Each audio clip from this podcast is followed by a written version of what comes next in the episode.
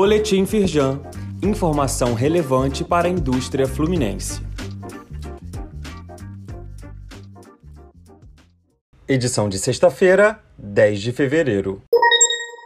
Jornal Nacional destaca estudo da Firjan sobre salários no Brasil.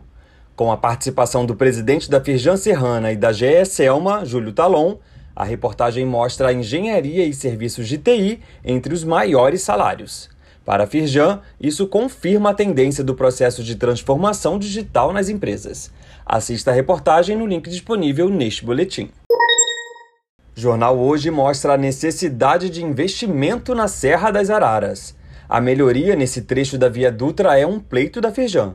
Na reportagem, Henrique Nora Júnior, presidente da Firjan Sul Fluminense, ressalta que a rodovia é fundamental para o desenvolvimento econômico do país.